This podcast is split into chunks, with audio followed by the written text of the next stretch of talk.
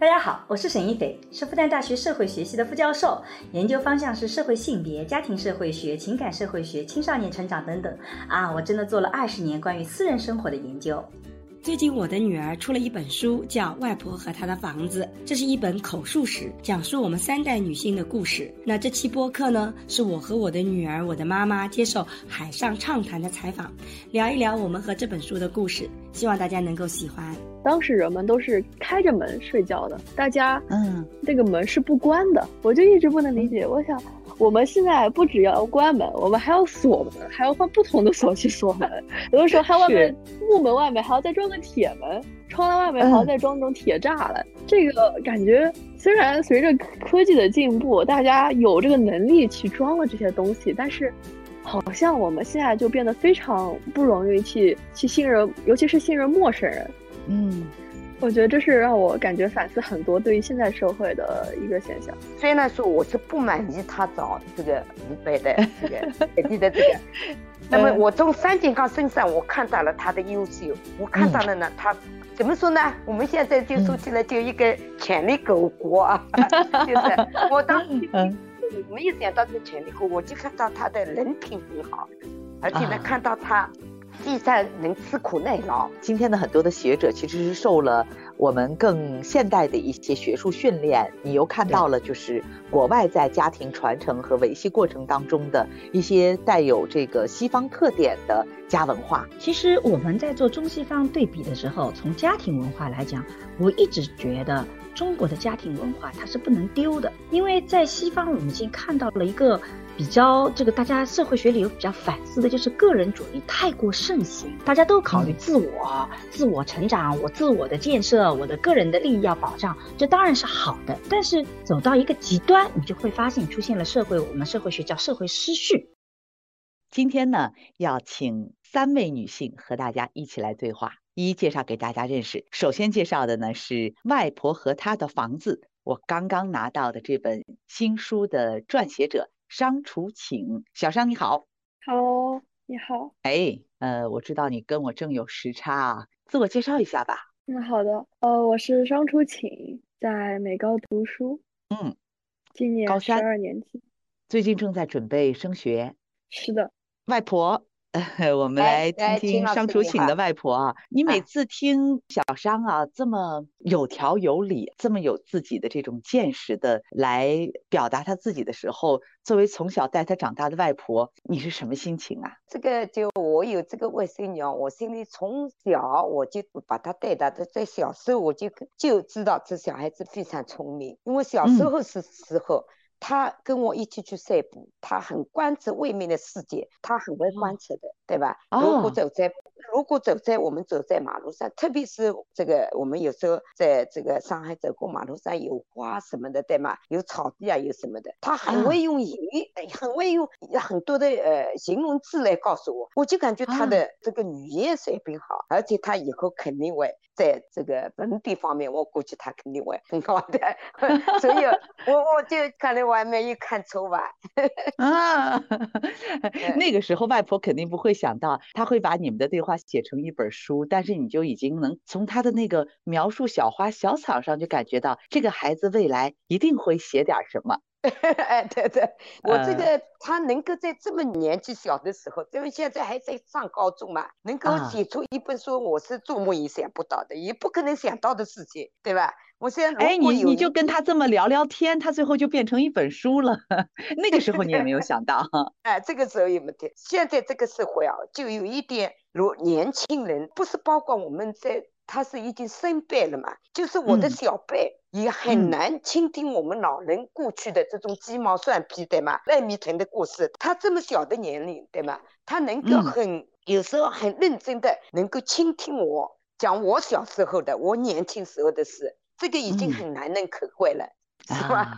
嗯，哎呀，我们今天的第三位嘉宾，作为你们俩的连接者，我们 海上畅谈的听众朋友特别熟悉的沈一飞老师。哎呀，此刻我估计你肯定是满脸的洋溢着这种我可能都没有见到的那种笑容，在听他俩讲话。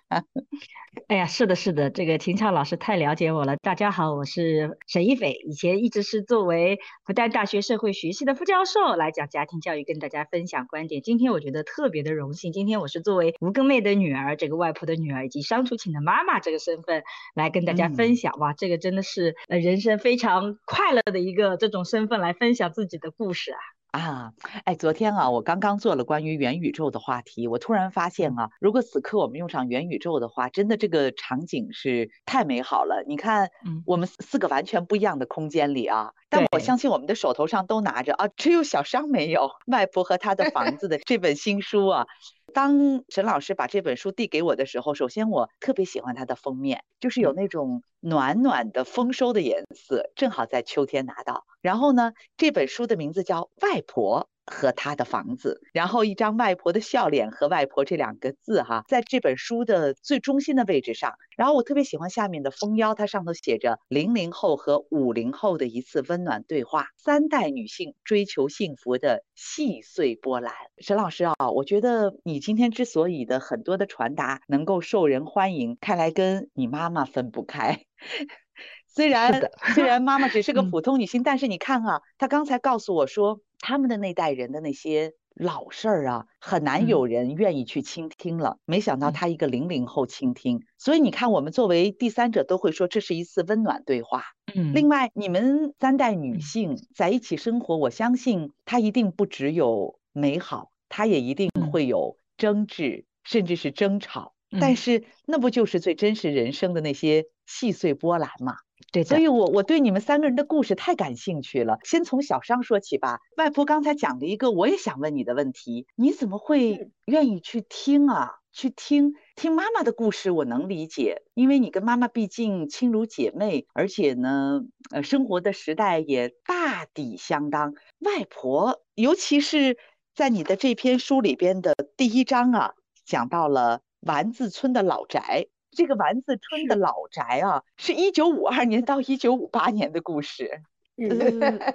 你完全没有记忆哎，你看书可能也很难体会那个五十年代。外婆讲的时候，你是以一种什么样的状态，什么样的一种一种好奇心，让你愿意去听外婆讲这些故事呢？我觉得就是反而是因为外婆那个故事比我妈的故事还要更加久远，跟现在的感觉世界已经就是天翻地覆了。的改变了，就是因为它太不一样了，所以说反而激起了我很强烈的好奇心，会想那么不一样的一个中国的旧社会到底是什么样子的。其实我印象非常非常深刻，可能。不是也也像是全文，我觉得在我心中是个全文总理的一个故事，就是开头有说到吴家长辈是强盗，然后就是发了不义之财，然后从强盗那边偷来的那种钱财，然后来发了家，然后最后发现说什么不通过努力得来的财富是最后败完的，然后到我外婆的爸爸这一辈悟到了这个道理，开始努力生活，一步步的通过自己的努力赚到自己应有的财富。我觉得这个是。这整个的一个过程，从非常的兴起一夜暴富，然后到逐渐衰败，然后到现在又再渐渐起来，我觉得 是个非常有意思的一件事情。所以说，嗯。听我外婆的故事，感觉就是在了解我们家族的一个事情是怎么样子的，我觉得特别吸引我。而且这个故事有点像我们在电视剧里或小说里看来的，竟然就发生在，就真实的发生在你家，对对，就充满了那种好奇啊。我我我一开始听这个故事的时候，我都在问我外婆：“这是真的吗？这是真的吗？”后来我说：“啊，对的对的，真的这么发生了。”嗯，哎，你这本书还很有意思啊！你是无根妹口述，商楚请。撰写最后外婆和她的房子的这个题目是怎么从外婆这么多的故事里提炼出来的？这个其实是因为我妈早期做过让别人采访了我外婆，然后呢就有一个人正好是有一个非常非常简单的，可能大概是五页纸的一个，就是关于外婆的每套房子的一个采访。然后我看到的那个故事，我就觉得外婆房子这个故事非常有意义，因为外婆的每个房子感觉就是。他生活的地点，同时还因为他房子，他人生在不断进步，房子也是质量在不断的提升，包括地段的位置都不太改变，所以感觉房子就是代表了外婆的一个人生阶段。嗯，所以说就通过房子来引入出外婆的各种故事。这个商楚请撰写的这部书里边啊，他分了丸子村的老宅、贫穷的记忆（一九五二年到一九五八年）、芦墟镇的公租房、学习的苦乐。一九五八年到一九六六年，重回老宅，辛苦的收获。一九六六年到一九七五年，镇中心的婚房，合作的幸福。一九七五年到一九八五年，灯泡厂的工坊，挣钱的快乐。一九八五年到二零零一年，复旦旁边的筒子楼，人生的重启。二零零一年到二零零三年，接下来是花园里的公寓，累病快乐着的生活。二零零三到二零零九年，内环边的复式房。多样化的幸福，二零零九年至今，这是外婆一生住过的所有的房子。我知道二零零三年以后是跟小商在一起的生活。这么多的故事里边，哪一段的故事你觉得今天可以分享给我们的听众？我觉得外婆最吸引我的一个故事是在是就是第一套房子。芦须镇的老宅，他讲的是一开始那套房子，因为我外婆的爸爸不是他的姑母亲生的嘛，他是被姑母寄养的。那套房子原先不是他家，呃，他自己的，是他姑母那边的，所以就会有这个房子的到底谁该拥有这个房子是有争议的，因为姑母有那种其他的更加直系的一个亲属，而不是我外婆的爸爸。这个事情最后，外婆的爸爸之所以能得到那个房子，就是因为说。大家看到了外婆爸爸对姑母的孝心，然后呢，有一个像村里的主持，一个老者走出来说：“我们我看到了吴和尚，就是外婆爸爸的孝心，所以呢，我觉得这套房子就应该归属于吴和尚。”这件事情就这么定下来了。这件事情我觉得特别特别有意思，因为我就觉得怎么可以这种房子归属权这么大的一个事情，就可能一个一个人。走出来也没有非常多法律的约束或者怎么样，就是有一个人随便说了一句话，也不是随便说吧，就感觉就是主持了一个公道，一个嗯嗯，大家认定的一个主持公道的一个人出来说，我觉得这个事情可以，然后大家就觉得都 OK 了。我觉得这个是一个非常有意思的一个事情。嗯，哎，你就觉得放在今天你就难以理解啊，就这么简单，这个事儿就办了。是那。再听外婆讲述哈，再去回到那段历史，你现在有新的理解吗？啊，有的。对于那段事情，我在书里的后记应该也写到了，就是有费孝通的书，对，乡土中国吧，那本书写到了，就说当时是一个理智社会，它不是像现在的法治社会。这个理理智社会就是说，当时不需要太多的法律，可能是一个约定俗成的一个东西，嗯，是一个大家所谓。想象中的一个道德的一个标准，当时的那个老者可能就是大家认为的拥有那个道德标准的人，其实是比较模糊的一个概念了。但是在当时，因为村庄很小，大家的一个思想是有能达到一定共识的，大家也不会有很多外来人有不同的传统习惯。在一个很小的村落里面，大家又有着同样的习惯，然后会相信着，比较容易相信着一些同样的东西，这样导致了当有一个代表着道德观念的人走出来的时候，大家很容易去相信这个人，然后事情就可能在言语之间就定了下来，不需要太多的法律约束。我觉得这是一个非常有意思的过去和现在不一样的一个点啊。那你会有？对比吗？你觉得哦，原来外婆那个时候生活在一个人情社会里，我们靠一些公序良俗，嗯，甚至靠这个村子里边的一个长者，他对事情的一个判断，我们就各自顺从了，甚至就遵守了这么一个，哪怕你可能有任何的所谓的意见，也会埋藏在心里啊，遵守这个村子里边最有。呃，身份的这个长者的一个裁决，而现在呢，我们有一套契约，有一套法律，有一套规定，甚至我们还会有一些住在小区里，还会有一些业主公约、居民公约啊。你你会你有时候你会觉得对比这两种同样都是在中国社会啊，你你会觉得呃这两种除了不同之外，对你现在的一个零零后而言的话，你会有这种比如说是更先进或者是更文明或者更进步这样的判断吗？还会有还是有其他的视角？我会想很多的一个点是人与人之间的信任好像随着城市的扩张感觉减弱了不少。我觉得有很有一个有一个很有意思的细节，我外婆之前跟我说，也是让我很难以相信的，就是当时人们都是开着门睡觉的，大家嗯那个门是不关的，我就一直不能理解。我想我们现在不只要关门，我们还要锁门，还要换不同的锁去锁门，有的时候还外面木门外面还要再装个铁门，窗栏外面还要再装那种铁栅栏。这个感觉虽然随着科技的进步，大家有这个能力去装了这些东西，但是好像我们现在就变得非常不容易去去信任，尤其是信任陌生人。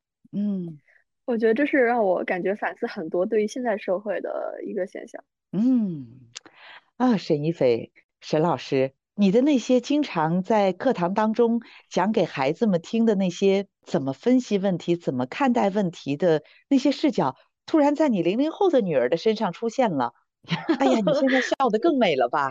是的，是的，我是很得意，因为我们其实现在四个人就都在不同的地方，然后其实我们是看不着对 方的表情，嗯，对。然后呢，之前呢，其实也没有给到小商这个今天我们会聊什么，他一直在问我聊什么，没有给任何采访提纲。对，所以他能够有自己这样的表述，我就很得意。我觉得你看，我其实是个蛮知行合一的。我觉得我讲的家庭教育理念，大家看到成果了吗？很得意。哎，你看，其实我刚才那是有点，我觉得有点不道德，或者说我我用成人的这个 成人的经验，其实来想给他一些误导都没有误导了。我甚至会问他，呃，沈老师，你一定听出来了，我一直在措辞，就是你觉得呃七十年前那个跟今天有什么不同吗？但是你觉得呃会更文明、更进步，或者说是我有点误导他的嫌疑？我觉得这个 其实不该这样。你看他真的有他的判断在，他说其实我在思考的，对的，他说其实我在思考的是，嗯，信任，嗯，就是为什么我们会有这样的变化？他没有非常单一的说这件事情是或者否，嗯，他没有对这件事情简单的下个结论，而是他从这样的一个不同的背后在分析，我们究竟该研究一些什么样的问题。嗯，哎呀，我觉得这是不是就是应该有我们代际之间这样的不同的对话，才能够让这真的就是一个很好的教育啊，沈老师。是的，其实。早期我自己为什么希望我女儿去做这个外婆的这个口述师？其实之前我是有帮叫我学生去做过我妈妈的口述师。一方面是我觉得我妈妈是一个非常普通的中国的劳动妇女，那她特别能够体现整个中国的发展。早期其实我是这个想法，但实际上我有个私心，为什么叫我女儿去做？就是因为我觉得其实家庭教育啊，其实有的时候你说要爱家爱国，他首先得去了解。他只有了解，他只有有感情，他才能真正爱，才能够往前走。所以我就很希望我女儿去做外婆的这样的一个人生的故事，来了解我们的家族史，就是希望从这个角度，她能够去理解以前的人是怎么样的。理解以前的中国，现在的中国都是什么样的？它的优点在哪里？可能在别人眼里看上去，哇，你这个房门都不关，太没有戒备意识了。但是小芳在里面其实看到的是，其实以前的社会可能是更多信任，但是我们现在社会呢，有更多的科技发展是更有好处的。我觉得那种。各自不同的那种传统社会的我们中国的美德，跟今天社会的发达，其实这些东西是不矛盾的。我就特别希望小三通过他自己的眼睛去了解和看，这个也是我当时的一个私心，所以就去做了这件事情啊。而且也没有想到他做的那么好。其实早期我没有那么高的期望值，就觉得你去了解一下就好，写点东西。但是他完成的特别好，这个是我的出乎意料的地方。嗯。嗯，这也是说明，其实，在我们的整个家族的变化历史当中，其实孩子们是可以发现，有些是让他们觉得很惊讶的故事，有些是让他们觉得我得动点脑筋去研究一下的问题。他由此而看了费孝通先生的《乡土中国》，那我相信很多学社会学的很多学生可能都没有看这本书。有的时候就是这种问题意识会倒逼着。今天的年轻人们，他其实用一种最好的学习方法去学习，去增长见识。对，秦超，你记不记得以前我们给学生做辩证思维的课程的时候，其实有一个一定要做的事情，就是让孩子回去画自己家庭的家庭树，对吧？是。然后去了解你们家庭的故事，你们是从哪里来的，搬到了哪个地方，又怎么样？其实这个是我很早以前。就已经做的这件事情，我就觉得这个事情它就挺重要的，就是小孩子得要回过去，他要往回看，因为我们太容易往前看了，我们很容易往外看，但我们常常会忘掉，其实我们需要往回看，往内看，我觉得那个也是很重要的。嗯嗯，所以在整个当他去跟随着外婆的叙述啊，去走进那段历史的时候，其实要比看。别人的历史，要看故事里的文学作品里的那段历史，其实更有触动感。是的，然后就像你刚刚讲到的，当他有触动，他其实才有学习的这种驱动力，去看那种他以前不会涉及到的书籍。否则的话，你强迫他看书籍，他是看不进去的，因为他也没有疑问。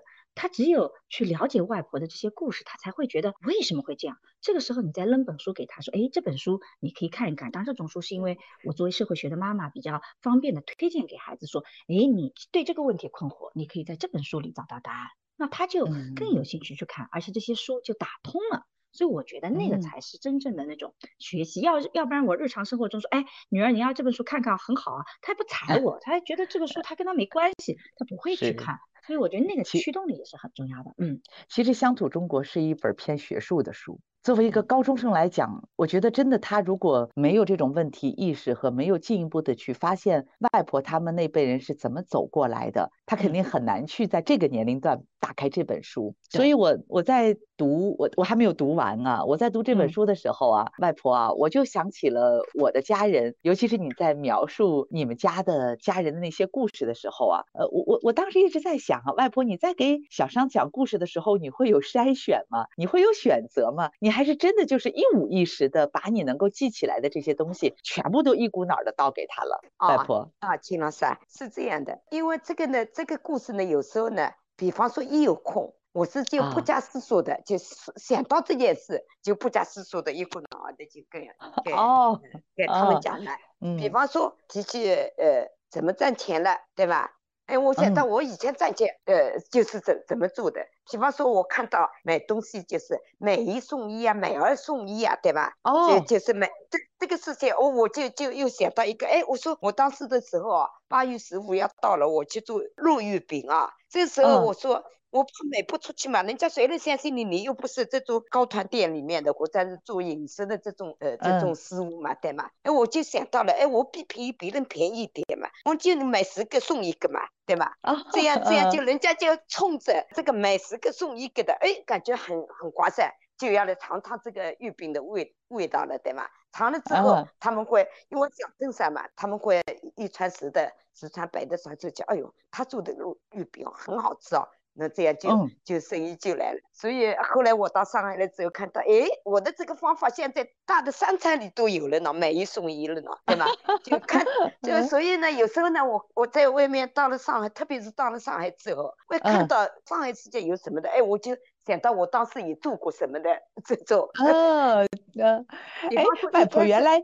原原来你讲的是断代史，你不是跟这个小商有一个时间啊？每天六点到八点是小商采访我的时间，两个人坐下来，以这个年代的推展，这么一点点。其实你是把你生活当中所见的，跟你以往经历的，随时随地的不加思索的整合起来，对对，告诉下一代。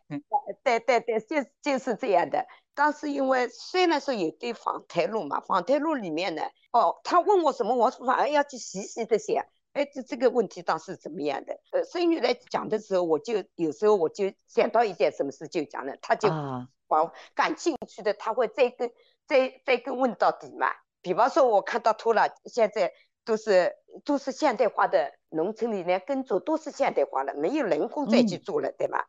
我就看到。电视里面都是拖拉机，什么拖拉机的？以前第一代拖拉机就是好像是东方牌什么拖拉机吧，我还记得。现在你看，我说都是现代化了，都是拖拉机。我们以前啊，我说都是靠人工的啊，人工的那就呃，生女就要问我了，人工的那除草什么的。哎，我说你说起除草，我们当时又没有除草剂对吗？把呃秧苗种下去之后，我说它有时候草比秧苗还长得快。那我们就我说我们就就农村当时就是采取这个呢，现在你电视里都看不到的，你根本都想象不出这个是怎么去除草的。就一次除草就用一个叫烫，他说什么叫烫，对吗？那我就哎呦你怎么讲他也讲不清楚。我后来就是画了一个图纸，对吗？嗯，画画。哦，你还画张图让他来看。画张图纸告诉他这个烫是这个样子的，对吗？长方形的下面有钉子的，对吗？钉子是勾起来的。那在就在这个这个秧苗里面，它这样这样来回的勾嘛，来回的勾，不是把小草都勾掉了嘛？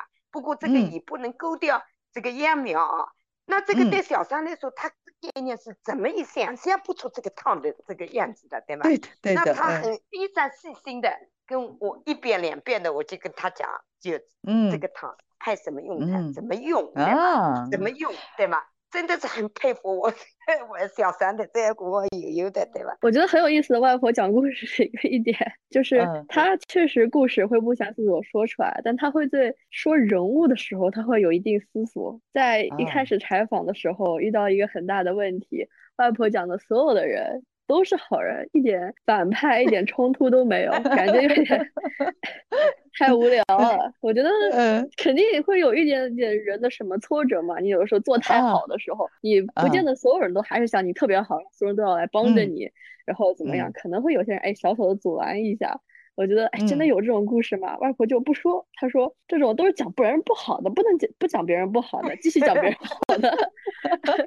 就是一开始的时候比较困难，后来逐渐开始说服外婆了，她开始讲。什么啊？比如有个人其实还是有什么女工人啊，有点妒忌他，就是朝他去扔那种烫的东西，把他真丝裙子给烧了之类的故事，都是非常努力的去去追问外婆，才问出来了。好不容易有几个人有一点反面的角色，这种这种样子，其实那才是真实的生活嘛。你就在想外婆身边怎么可能每个人都那么高大上，是吧？嗯，哎，有云，我就特别想知道啊。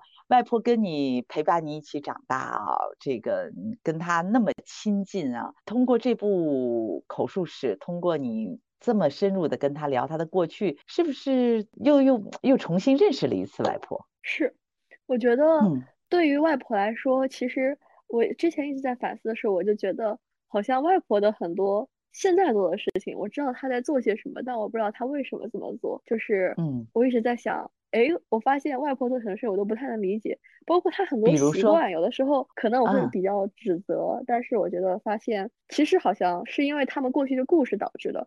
比如说，比如说举个例子，一个习惯就是他吃完剩饭，可能就一口剩饭，他会放在一个玻璃碗里，然后上面罩一个保鲜膜。我这个事情我其实一直不太看得惯，因为我觉得用塑料对环境挺污染的，而且他最后就一口饭。要么就把它直接就吃掉，要么就不要留着了。这个要么就倒掉，对吧？对，也是 浪费。就是素饭，对，而且还要那个塑料保鲜膜。我真的，我对塑料，因为我看，呃，我在上环境科学课时候，经常会看到什么各种海洋动物被塑料袋子给那种腌着啊，或者吞掉，或者被卡着之类。我觉得用塑料特别讨厌。但其实我通过了解外婆这个外婆的故事，我才会发现说，可能是他们曾经真的很饥饿，很饥饿过，真的一粒米饭都是要非常非常珍贵。米饭太珍贵，导致他们可能每天只能吃稀饭。这种实的米饭对他们来说是非常珍贵的东西，所以说他们才会现在养成个习惯，就一口米饭都不能掉掉。就算可能剩菜会倒掉，但是米饭是最重要的。他们米饭就才会重要。包括当时可能没有环境问题，对他们来说环境就不是一个问题，就因为所有人 就没有人那个功能去污染环境，没有那么多的工厂，所以说他们也就想象不到。我们这代人一直关心的说什么塑料环境的问题，我觉得这个是我增加了外婆对外婆了解，同时也增加了对外婆这代人的一些做事习惯的一个了解。你就知道他们为什么那么节约，为什么对饭有这种偏执的爱好，就那一口饭都不舍得扔掉。还有就是他们特别节约，节约到了一个，我经常会听到你们小辈说：“哎呀，现在日子都过得这么好了，你干嘛还那么节约啊？”我我会经常听到你们小孩子跟老人这么讲，但是无论讲多少遍，就是哪怕就是现在的生活已经好到了，你真的可以不必要再节约那口饭，但他们还是依然按照他们特别习惯熟练的那些动作把那口饭藏起来。你现在就可以真的就可以从心里理解他了，就不会有那种反感了，是吗？是因为我一开始其实我也会有这种困惑，然后我也是听说了说什么啊，外婆这一代是饿过了，但是嗯，只有是真的是实打实我去了解这个故事，我就听到了非常完整的一个他怎么饿的，可能饿的时候的一些经历，饿的时候他们吃些什么，这种非常细致的故事打动了我，才让我真正了解到他们被饿过的这个意义是什么，以及对他们的现在的。一个影响，就可能之前是知道一个大概，就一直说什么啊，他们饿过，所以他们时间那这个对你来说只是个概念，而且那个概念你可能没饿过，你都不知道 那个切肤之痛是怎样的。是，我的主文书就是写这个啊，真的吗？对我主文书就是写就是写饥饿吗？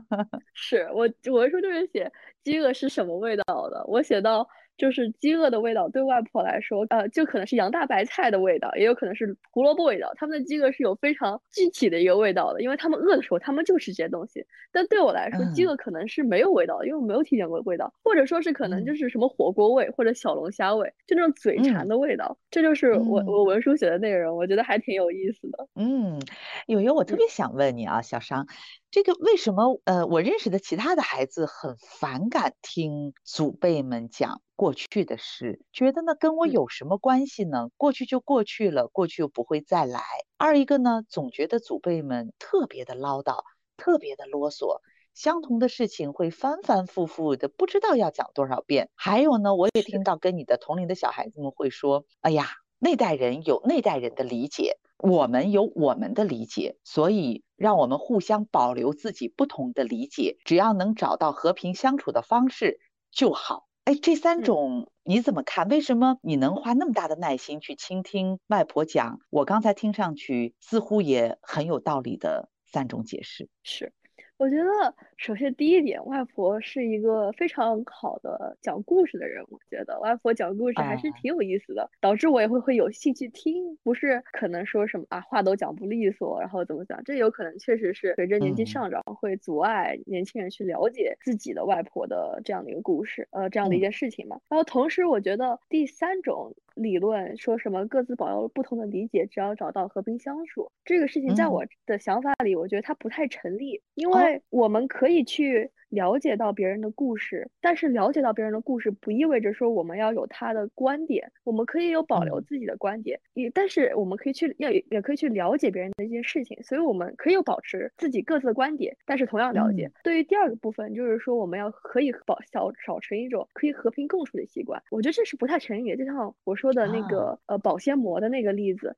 我确实可能跟外婆和平相处。我外婆之前每次都用保鲜膜用米饭的时候，我一句话都没有说。外婆应该也没听我提起过这件事情。我们确实看似表面和平相处，但是其实没有真正的和平相处，因为我在我的内心里是有。非常强烈的不满的这件事情，只有通过互相了解，才会达到真正的说是和平相处、互相理解的一个状态。对，嗯，人和人的相处，尤其是家庭之间亲密关系的相处，是不是就是这样？如果你只是表面上压抑或者抑制了自己对于不满的表达，其实那不是真正意义上的一种和平相处。你只有真正的发自内心的去理解他为什么这么做，能理解他，可能你不会这么做。你才会真正的不在内心里有那种所谓的反感的情绪。是的，对，啊，太好了。我我觉得就是你跟外婆的这种隔代的这种相处，其实也是在建构你未来怎么去建构你的人际关系和你的亲密关系的呃一种铺垫。哎，我突然才在此刻意识到了，其实还有这样的一个呃新的可能性。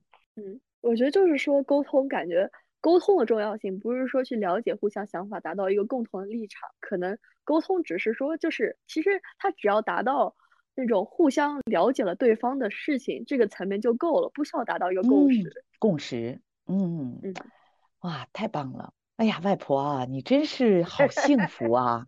不仅你的房子在一点一点的变好。而且你会看到你亲手带大的孩子在一点一点的变得这么强大。哎，我特别想知道外婆啊，我算了算这八章里边啊，一共写了你七个房子。对对对。二零零三年开始起，我看花园里的公寓，累并快乐着的生活。二零零三年到二零零九年，应该是你带着小商一起长大的岁月吧？对的，对的，就这个时候就因为到这个嗯。花园里的房子就是呃就呃小三就住上新公寓房了，哎哎小新公寓房里面就他就出生在这个房子里面，后来我们呃就搬过来，他就一直在跟我一起嘛。啊，如果看了这本书呢，我才了解其实是你的宝贝女儿沈玉斐来了复旦大学当老师。您呢，跟上海的两百多万的所谓我们叫候鸟妈妈一样，其实你是从苏州老家来照顾沈老师的，对吧？然后就开始就给他做起了义务劳动，开始帮他带孩子，带他的女儿，然后带他的儿子，然后你们这个家庭就三代人六口人就紧密的生活在一起。但是我听到太多像您这样的老年人有好多的抱怨，外婆就是啊，觉得你看我抛家舍业的，我在苏州多好啊，我现在有点弃你们篱下的这样的味道，还得帮你们做这么多的家务，感觉我就是一个劳工输出者。但是我我见到您的时候，外婆啊，你你你每次都 特别的欢乐。当然，今天你肯定看着两个孩子成长，就更加的觉得这些的付出是很欢乐的了。嗯，我我不知道像你这样的一个呃经历过这么丰富的这个人生啊，又到了上海，其实完全不是你生活、工作、成长的这样的一个对你来说是一个陌生的都市里，您是怎么慢慢适应的？我是我是一直有这么一个想法的，因为我还是比较传统的，对吧？我感觉小辈长辈有有能力有这个的时候，应该去帮帮他们的，因为我这个可以。中国妈妈们都这么想，嗯，对，孩子有困难我都要去帮忙，都都要去帮他们的。那么这呃这个呢，要从就是我从一开始到上海来的时候，我可以这么说吧，就一开始的时候，从我。这个女儿，我感觉我女儿是特别优秀的，对吗？所以我当时也也跟她说了，我说你找朋友啊，要找江浙沪一带的，对吗？比较就是 生活条件比较好嘛，就对吗？那么你如果找个上海人，他可以有房子啊，就你的生活规律就有了，有公公婆婆照顾啊。我说你如果找个外外地的话，对吗？如果他们不能够来照顾你，那你你你就是。像我年轻的时候一样的，就没有人照顾嘛。我生孩子的时候就没有人照顾嘛。我书里说到了，就是邻居必然对我好来照顾我啊。这个是我的亲身体会嘛。我现在就年轻的时候有感动，我特别需要有个老人来照顾我，对吗？嗯。那那么这个是我就想到我下一代，我有能力去照顾我女儿了，那我怎么我自己就不不得困难嘛？我嗯，反正当时我也退休了，对吗？退休的时候呢，他们还要我去工作嘛，他们也都对我很信任嘛，所以呢去做一个书里面说到了，去做了一个勤杂工。不过他们单位里面就是非常的就是呃重视我的，不是这个也很信任我的，把所有嗯。他们仓库钥匙、办公室钥匙，所以交都交到我手里，所以我很有也很热爱这份工作的，因为他们当他们自己。单位里面的员工一样对待我，对吗？哦，所以我为什么宁愿放弃这份工作呢？我就想到他要结婚了，他找的是找的我女婿，大家都知道他是五百人，对吗？他们要靠两个人亲手，就是要去靠劳动得到的，呃，这个自己的家业。我看当时我是还有点怀疑的，就是怎么呢？他们两个人凭刚刚从大学毕业出来，对吗？要创业对吗？要自己买房子，要成家立业，这个对我女婿来说压力真的是很大的，因为他在他他这个老家能够他能够上这么大的大学，他能够靠自己这个在打工什么的，就大学毕业真的也是不容易的一个人。我就看到，虽然说我是不满意他找这个五百的这个本地的这个，那么我从三井刚身上我看到了他的优秀，我看到了呢他。怎么说呢？我们现在就说起来就一个潜力狗国啊，就是我当时没有想到这潜力股，我就看到他的人品很好，而且呢看到他非常能吃苦耐劳，对吗？嗯，他吃得了苦，就像这种就刚大学毕业出来的小孩子，能够就是去考律师证啊，从早晨出去到晚上回到我老家，那他是在进步的时候嘛，我看到他这个辛苦劲啊。所以我是应该去帮帮他的。那么我们现在碰到当前时碰到的问题是我们大家一无所有，我女婿一无所有，我女儿也一无所有，要在上海立足，已经有这个一无所有的情况下，我们只能家庭团结一致，对吗？就是大家付出共同的努力，那么才能够把这个家慢慢慢慢好起来嘛。所以想到这一点，我想我应该到上海来，应该到上海来。当时我就。因为他们刚结婚嘛，没有孩子嘛，对吗？那是两零零一年的事情嘛，对吗？我们是就租房子的嘛，就在福田旁边的筒子楼里面住的嘛。嗯，我就跟我女儿提了一个要求，我说，那我到上海来就照顾你们两个人的吃喝拉撒，我感觉我好像浪费掉，而且我也是闲不住的人。我说你一定要帮我想法帮我找个工作啊，哪怕是 哪怕是我说上海有没有教授家里需要我去做一个保姆，我也同意的，对吗？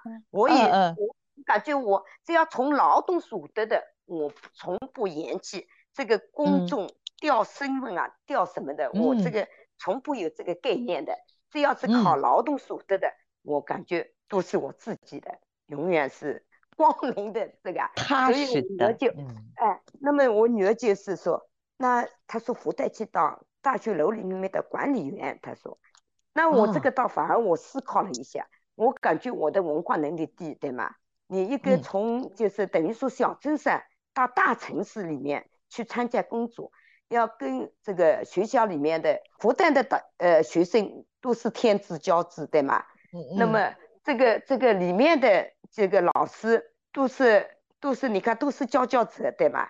我说我这个文化水平，我说我能去跟他们一起共同就工作嘛，对吗？嗯。我我女儿说了，她说你没有问题的，她增加了。我女儿从从一开始她一直是增加，一直是跟我说你没问题的。她你我相信你能做好这份工作的，哦，结果我就我说那那我要么去试一下看吧，对吗？发现了就到了大学里面就是嗯，包括跟同事啊，跟这个，嗯，因为我们这个园区它是有物业公司管理的嘛，里面有四保人员嘛，对吗？有保洁的，有保安的，对吗？有保修的，包括我们这这个管理员的，还有辅导员老师。还有同学就嗯一直一直一直相处在一一起嘛，就是，所以呢，这个人际关系我一开始还是有点有点害怕的。我想我从小镇上过来，后来通过接触了之后呢，我就发现城市跟我们镇上还是有差别的。他们的人际，他们的素质，那这种学校里面、大学里面的这个来自全国各地的，对吗？包括来自全世界的世界上的各个国家都有的学生啊。素质都是比较好的，一开始来就这些同学就是阿姨啊、老师啊，非常亲热的，所以呢，给我了这个就这么多的温暖送给我，我就想到我就是一定要认真的学习，认真的好好去跟他们所有这个在一起学习，一起努力嘛。到现在有今天的这一天啊，我真的也非常感谢我的女婿，真的，这里面虽然我没有提及到我的女婿，我的女婿在各方面。真的，他是，所以我想的想得到的，你不要看他年轻，他都会想到，对吗？我担心的，他他都会跟我想到。有一次我们就是一起我们逛超市的时候嘛，我就说，哎呦，今天又花掉了一百多块钱，我们要买房子，我们要节约一点。我嗯，我女婿就是他跟我说了一句真的很实在的话，他说他就跟我说了，他说妈妈，你不要为买房子的事操心，他说你不要急，只我只要有时间，他说。钱是赚不完的，我会，我今年赚四万五万，我明年肯定会加倍的赚。他说，这个是心里真的暖暖的。不过他后来就是说到做到了，所以我在这里真的是不是我女儿，就是我，我现在我靠的就是我跟他们说的，我靠女儿的福，对吗？靠我的这个呃孙女，现在对我的。呃，自豪嘛，对吧？我很骄傲，对吧？我有 我我我亲手带大的孙女这么优秀，对吧？不过，嗯，在这个家庭里，我女婿是起到了很重要的一个角色，他可以容忍我，对吧？我脾气也很急的，他可以包容我，对吗？他可以信任我，这可以，哎非常的就是尊敬我，这个，所以呢，我在这个家庭里是非常快乐的。就可以说是非常快乐的。为什么我们二十年没有太多的矛盾，对吗？有矛盾，我们也争争吵吵也有，争争吵吵也有。好，好像我跟我女婿像跟儿子一样的，我有时候也要说他，对吗？他哪个地方做的不好，哪什么地方的，我也要说他。不过他他就是像自己对我自己妈一样的，就是嗯，不不往心里去，对吗？啊，不拒绝，很包容我，就是。所以呢，这个家庭呢，我们才能够就是非常的幸福。幸福嗯，哎呀，外婆，我知道这个答案了啊。嗯，哎呀，听您讲这段话的时候，我特别的感慨啊。您看，您呃有一个特别朴实的，但又是颠扑不破的真理，就是当我们一无所有的时候，我们要靠家庭的力量，我们大家要在一起，我们要相互团结，我们要。彼此信任，都把对方当成是自己最重要的那个一部分，我们一起来合作。所以，当人的心态有了是一种合作的，我做这样的一件事情，我是愿意的，我是快乐的，所以这就会造就了我今天看到的。呃，生活中的您永远是喜气洋洋的。看到了这个书里的您，哪怕是在讲过去的故事的时候，总是能够回忆起那个过去的那些美好来。嗯，沈老师啊，我觉得你的妈妈真的是个特别好的研究对象。就是我们说中国社会的这个这个传承啊，就是中国社会最大的特征，真的在吴根妹的身上体现出来了。她真的是个样本。因为我自己呢是做家庭研究的，然后呢，我们习总书记也提出来，这几年我们倡导中国的家文化。但是家文化是什么？其实我们是没有办法回到过去，把过去的原来的那一套完全的拿过来。我觉得这个很难。那么我觉得像我妈妈这一代，他们其实是经历了这个变迁。但他们身上保留了非常好的家文化，你会发现他其实，在讲述故事的时候，他会特别的考虑他人的想法，去愿意为他人做出努力和牺牲，也在从间中呢，他是感觉到快乐，而不是快乐的我为别人付出，对我为别人牺牲，我就很痛苦，我就怎么怎么样。他不是的，他觉得这就是应该做的，然后我在里面是能得到快乐的。然后家庭和成员之间是如何去处理这些问题，怎么看待事情的，其实。那个其实是家文化的本质，就我们如何把不同的群体变成一个我们。在这里面，我们怎么从我们里面做出各自的贡献，但同时又享有各自的快乐？我觉得这一点是非常非常重要的。所以我觉得，嗯呃，我妈妈当时我自己很早就觉得她很值得书写，就是因为她太普通了。我在序言里面也讲，她几乎找不出什么特别的身份来。比如说，你做一个人的口述史，你一定是要他有过什么特殊的经历啊，或有什么特殊的背景。就我妈，我说你除了是一个。教授的妈妈还稍微能拿得出来一点头 衔，她没有什么东西了。嗯，可是正是因为她的普通，她其实就是反映了整个中国社会我们对这些最基本的、最本质的，在底层逻辑里的我们家文化的传承。所以我觉得那个恰恰是很值得。让更多的人去知道，可以去书写。只是因为我自己，但其实刚刚听我我妈妈这个吴根美同志啊这么讲，你就知道小桑同学要整理他的文稿有多难，就因为 大量的口语，大量的口语，然后但是，然后呃，我就听得每次都很烦，整理这个文稿我都觉得太花时间了，所以我虽然觉得重要，但是我没干这个事儿。哎呀，但是零零后的小商把它给干成了啊。其实我刚才还特别想说，沈老师，你其实是在哈佛大学做过访问学者的。其实你是有过研究中国的家文化，中国家文化一定是中国传统社会延续下来的那个呃主流的文化底色。而你们今天的很多的学者，其实是受了我们更现代的一些学术训练，你又看到了就是国外在家庭传承和维系过程当中的一些带有这个西方特点的家文化。其实我记得你在多次我们关于一些公共议题的讨论当中，你都不断的告诉我们说，就是呃生活在中国的这片土地上，可能那片文化滋养给到你的那些东西，不要用好坏来评判它，或者甚至不能用先进和落后来评判它。嗯，怎么能够在现代我们更好的把这种家传承、家文化，把我们中华民族当中最优秀的那些。啊，就是刚才你看妈妈，她是那么顺畅的就讲出了，这是我应该做的呀，对我我心甘情愿的呀，就是这是多么美好的东西，这不就是我们今天所讲的奉献付出？好像我们还要用很强化的教育来教育大家，可是，在妈妈那辈人里边，他们是在心底自然而然流露出来的，这不是我们今天真的应该去传递的吗？其实我们在做中西方对比的时候，从家庭文化来讲，我一直觉得中国的家庭文化它是不能丢的，因为在西方我们已经看到了一个比较这个大家社会学里有比较反思的，就是个人主义太过盛行，大家都考虑自我、自我成长、我自我的建设、我的个人的利益要保障，这当然是好的。但是走到一个极端，你就会发现出现了社会，我们社会学叫社会失序，就这个顺序啊，这个社会的秩序啊，它会失衡。而中国传统，我们刚刚讲到家文化，它其实有个叫家庭主义的，就是家庭的利益，整体的利益是要首先考虑的。那我觉得这两种不同的文化在今天的一个交融，其实在告诉我们怎么学会那个平衡，个人的利益重不重要？是重要的。但是你还要考虑整个家庭的家庭的利益，就我们的利益、集体的利益，这两者你平衡的好，你才能真正享受这种幸福和快乐。那你其实可以从个人主义的视角进去，我怎么发展自我，然后再强大所有的集体。你也可以从整个集体出发，我是怎么先强大集体的，再在这个中间让我自己成长的更好。这是两条不同的路径。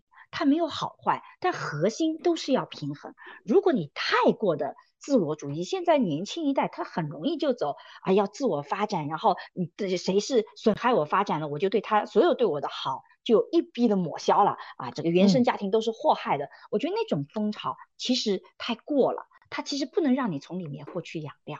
所以我觉得中国的家文化恰恰就是我们提供了一个非常好的文化传统，去重视这样的家庭的利益以及整体的这种发展对个体的支持体系。那再加上现代的理念，如果走得好，我就觉得中国在未来就是这一块上，其实是我们的文化魅力，是我们的文化核心价值所在。我觉得非常重要的。所以这就是零零后和五零后的一次温暖对话，因为只有带着温度的对话。它不光光是传达了一段可以记录在纸上的历史和发生的那些故事，而这些历史和故事背后的那个温度，它能够沁入人心，它才能够真正的打动人，或者让人们意识到它的价值，才会去思考它，甚至去实践它。所以最后我想问小商，哎呀，你的时间已经很晚了哈，小商，你特别希望谁来读你写的这本书？嗯，你特别希望他们读这本书的时候，呃，你给所有的读者一些什么样的建议吗？会？我觉得我会希望，首先是我们这一辈去读这一本书，因为我觉得可能我们这一辈有不少可能在外面留学，或者说，嗯，自己没办法够做到跟自己长辈有个非常强的沟通，不住在一起等等，所以我觉得。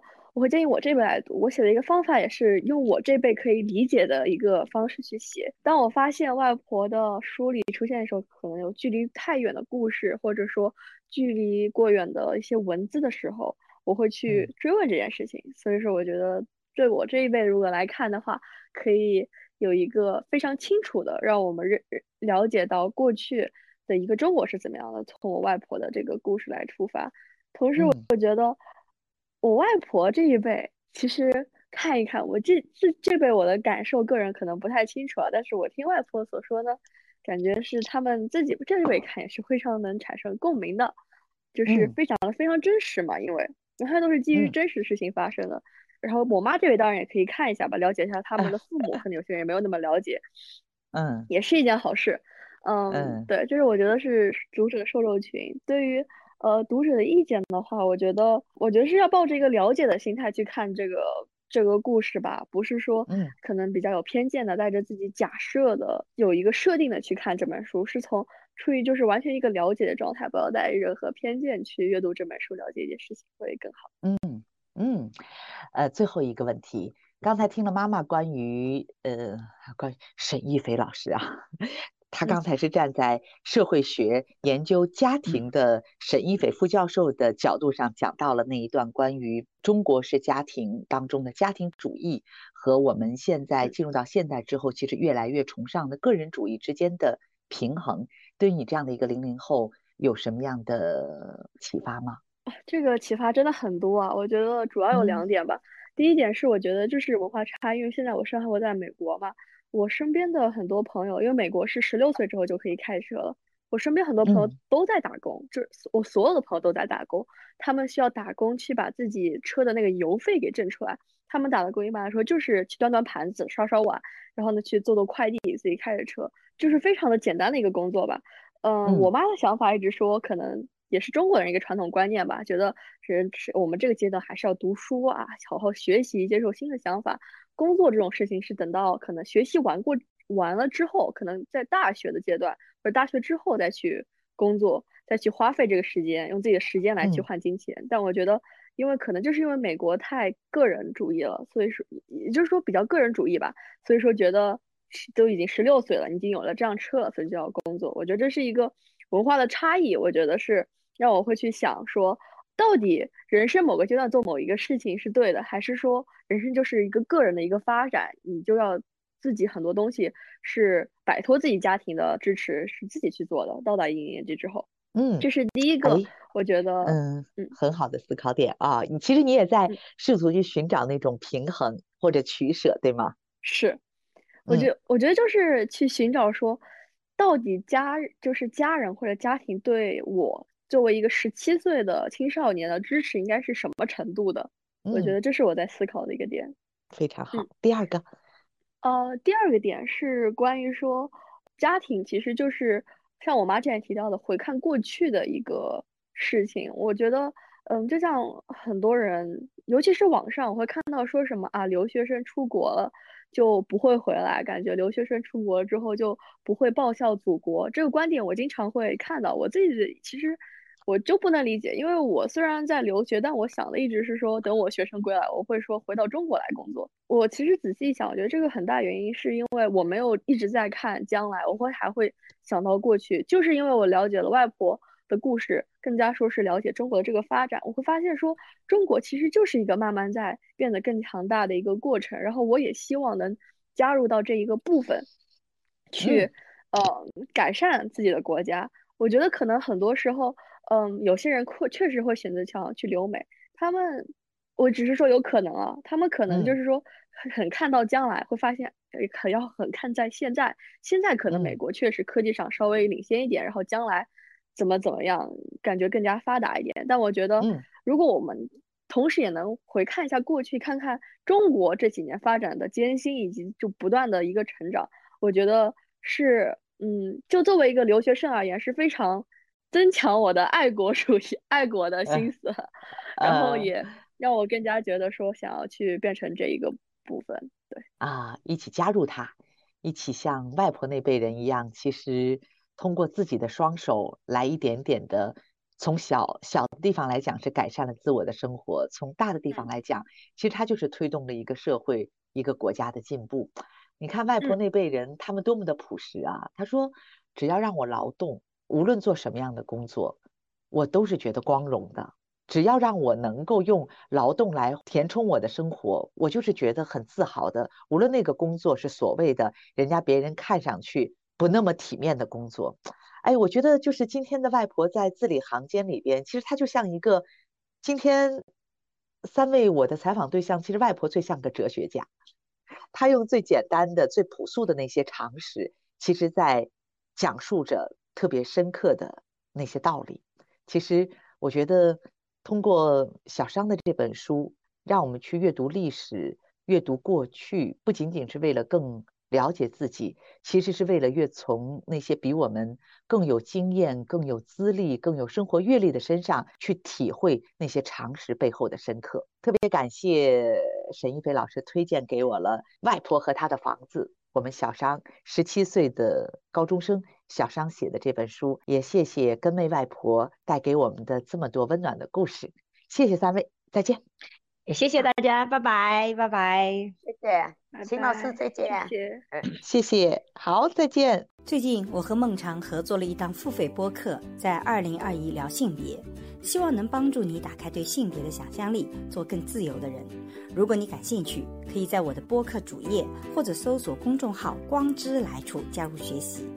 我和新世相也合作了一门社会学爱情思维课，希望能帮你提供对爱情的结构性观察。如果你想要更系统的去看待亲密关系，也可以在公众号“光之来处”加入学习。如果你需要咨询跟亲密关系相关的问题，可以在公众号回复“知识星球”或者咨询，我会来回答你的困惑。好啦，今天的播客就到这里，谢谢你的收听，我们下期再见。